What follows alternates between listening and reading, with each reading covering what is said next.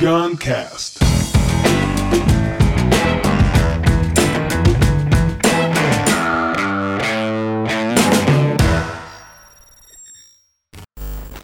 Dia Mundial da Criatividade. Vê que massa. A ONU, em 2017, saiu uma resolução declarando que 21 de abril seria o Dia Mundial da Criatividade e da Inovação.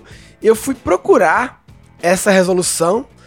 É engraçado, né? Que é nesse mundo de, de fake news, né? Não que eu achava que era fake news, mas nesse mundo que a gente meio que aceita as coisas. Não, Dia Mundial da Criatividade, a ONU declarou.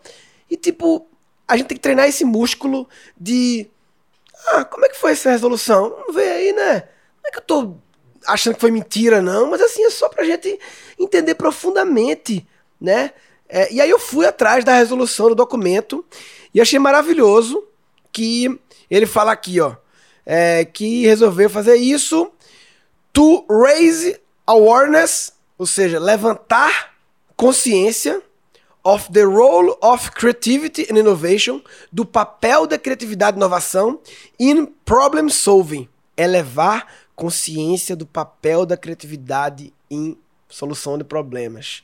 Lindo porque é, essa visão da criatividade como ferramenta para a solução de problemas e não como a criatividade romântica, artística, foi o que me fez enlouquecer e resolver é, deixar a carreira artística de comédia de lado para raise awareness of the role of creativity in problem solving. Porque quando eu descobri essa visão de criatividade para qualquer ser humano como ferramenta de solução de problemas, eu pensei, eu preciso levantar consciência disso. E é exatamente está escrito no documento da ONU e no final ele fala: e por extensão, o desenvolvimento econômico, social sustentável, ou seja, levantar consciência do papel da criatividade na solução de problemas, impacto, desenvolvimento sustentável, econômico social da humanidade. Maravilhoso. E aí, velho, é muito interessante porque quando a ONU decretou isso, o meu amigo genial Lucas Foster, que é um cara que é o nome é, da economia criativa no Brasil, né? Tem um Project Hub, várias ações. Ele viu essa iniciativa porque a ONU ela só lança um papel dizendo é isso aí e acaba o papel dela. É um é isso conhecimento. Aí. Né? É, ela só diz que é, né?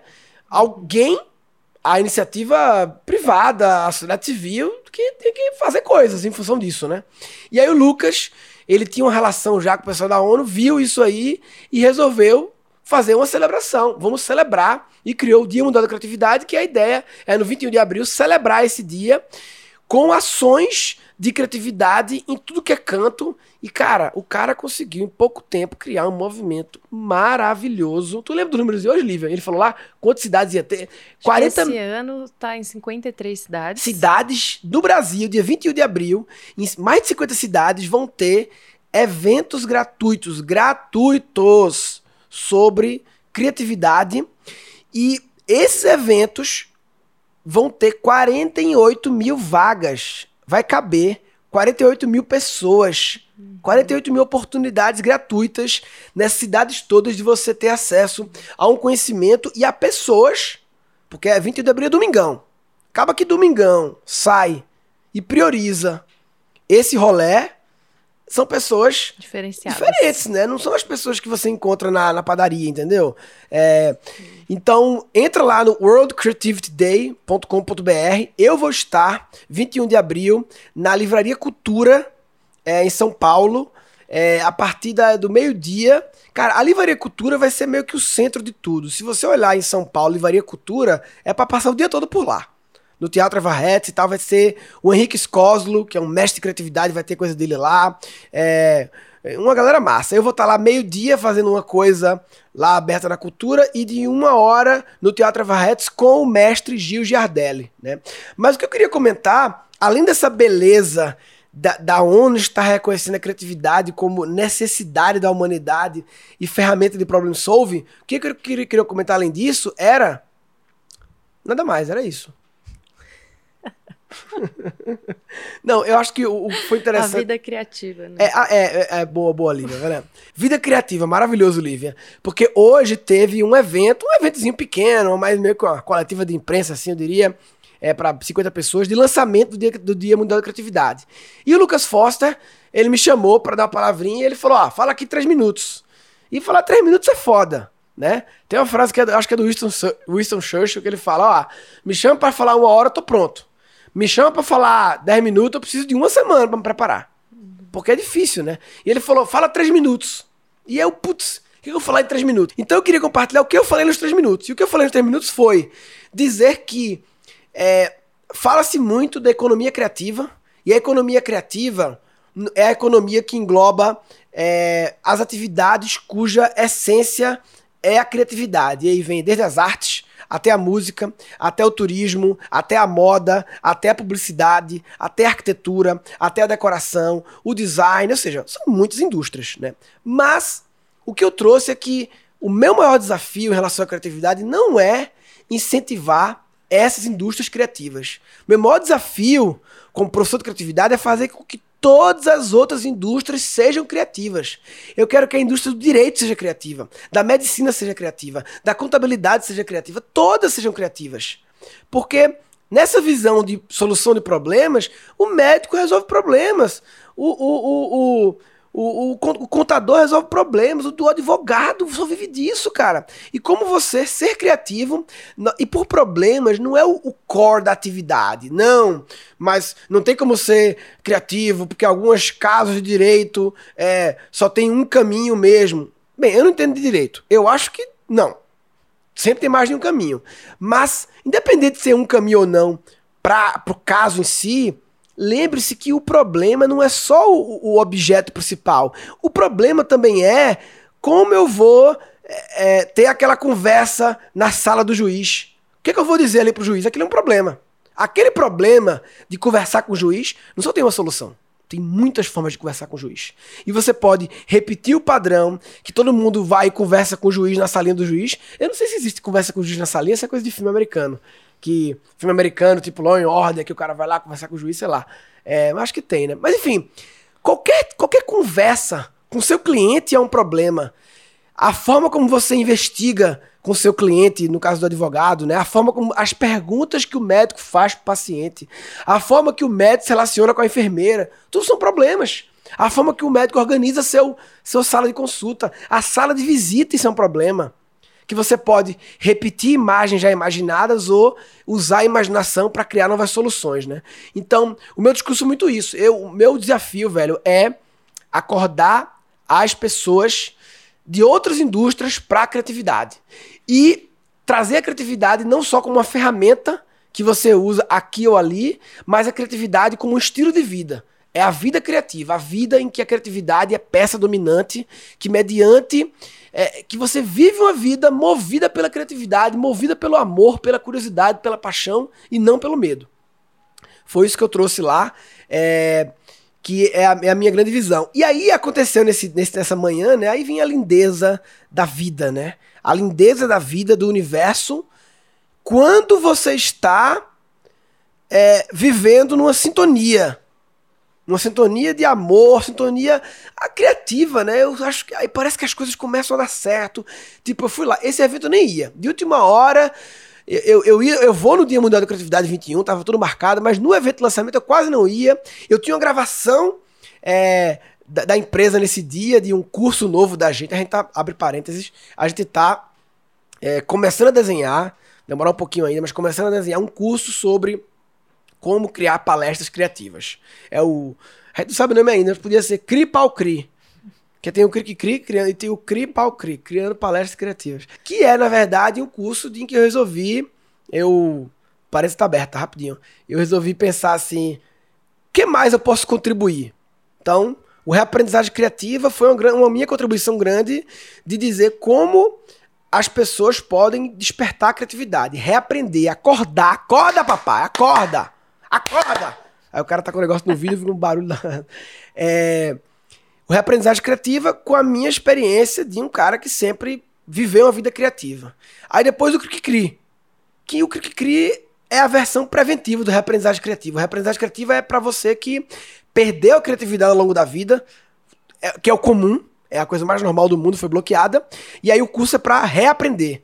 Nascemos criativos, desaprendemos, podemos reaprender. É, se você não se acha criativo, é para você o curso. Se você se acha um pouco criativo, é para você. Se você se acha muito criativo, também é para você. É... E o que crie sobre a visão preventiva, né? Como não bloquear a questão da educação de crianças. E aí eu fiquei pensando, putz, que outra coisa eu tenho para entregar para o mundo? E aí surgiu uma coisa que era óbvia, é palestras, né? Uma coisa que eu venho há muito tempo fazendo, desde adolescente, e que faço muito bem, é, e que eu tô, tô pegando agora minhas palestras e desconstruindo elas todas para, na prática, mostrar por que o começo da palestra é assim, por que o storytelling é esse, por que o humor tá aqui, por que o humor não tá ali, tudo mais. Então, em breve vem esse curso aí, fecha parênteses, né? É, e aí, aconteceu uma coisa linda que eu quase não ia no evento porque é, eu tinha gravação do das palestras. Acabei na última hora, eis que rolam encontros maravilhosos lá, sincronicidades, né? Eu encontrei com o Henrique Scoslo, que é um mestre da criatividade, autor do livro Você é Criativo, Sim Senhor, que é um livro que me impactou bastante e eu nunca conheci ele na vida, fazia cinco anos que eu li o livro dele, me impactou para o reaprendizagem criativa, tentei no curso dele, não consegui, de repente ele estava lá, não só estava lá, como eu cheguei na hora e falei, papai, vamos para casa agora, gravar o um podcast, ele veio aqui em casa e gravamos. Pum, maravilhoso, passamos aqui algumas horas juntos, foi lindo. Encontrei também com o Lincoln Seragini, que já foi presidente da Young Rubica, um senhor já, com energia maravilhosa, mestre da criatividade, uma conexão incrível. Eu falei pra ele, cara, eu sinto que você é meu segundo pai. Sério, encontrei com ele na hora, no dia. Uma coisa maravilhosa, enfim. E aí, volto do evento, sento para gravar podcast, um baseado num artigo da Veja São Paulo dessa semana, sobre as conversas do dia a dia. Preparando para gravar, vou ver inbox do Instagram. Eis que a, a Helena Galante Tava gravando lá a minha participação no evento, fez uma mega cobertura da, da minha pequena palestra lá. Quando eu clico no nome dela, editora da Veja São Paulo, responsável pelo blog de felicidade, que é exatamente a matéria que eu estou na mão para gravar um podcast. Ou seja, a beleza do universo se encaixando. Como é que explica isso, essas coisas, Lívia? Esses encontros, essas então, tem o lado meio místico, né? Mas eu acho que é uma questão de atração mesmo, energética, que, é, que também tem a ver com essa coisa da vida criativa e não de você usar técnicas de criatividade. Sim, a que é começar grande. essa modificação por dentro, para que você viva isso, seja realmente autêntico e essas coisas comecem a se conectar, né? Eu acho que é o lance de quando você compra um carro, de repente você começa a ver o carro e, em toda Sim. a esquina. Atenção seletiva, né? Atenção seletiva é, é, é, a explicação racional, né? Tem a explicação mística, não, eu não acho mística, eu acho a explicação energética, né? Energética. Que eu acho que energia. Um mais profunda. É. Energética de, de vibração, velho. Porque não é místico, velho. Que nós emitimos vibrações, isso não é místico, isso é física, né? Totalmente. E que as vibrações, quando estão na mesma frequência, elas sincam. Pare, parear. Os pensamentos também têm matéria, né? Os claro. pensamentos também têm energia. A gente só não ouve com a nossa capacidade de hoje. Mas eles estão aí, a gente coloca eles pro mundo e essas coisas vão se encaixando. Maravilhoso. Galera, então, ó, World Creativity Day, worldcreativityday.com tem em várias cidades do Brasil. Não, não faz sentido você não ir para um bagulho que é massa, de graça, espalhado pelo Brasil, para conhecer uma galera incrível. Então fica a dica aí. É... Bem, esse podcast eu acho que o objetivo era reconhecer a ONU por isso, é, por essa visão de criatividade como solução de problemas, essa sincronicidade que rolou nesse evento aí, acho que é uma coisa mágica que cada vez mais eu vejo acontecer na minha vida. Eu sou muito grato por estar tá parece que você começa a sintonizar numa coisa, né? E dizer que se você tá ouvindo isso aqui antes do 21 de abril e se você 21 de abril não vai participar dos eventos gratuitos do Dia Mundial da Criatividade, você está de brincadeira na tomateira. Tá de brincadeira na tomateira. Neste episódio foram capturados dois insights. Lembre-se que o problema não é só o, o objeto principal. Trazer a criatividade não só como uma ferramenta que você usa aqui ou ali, mas a criatividade como um estilo de vida.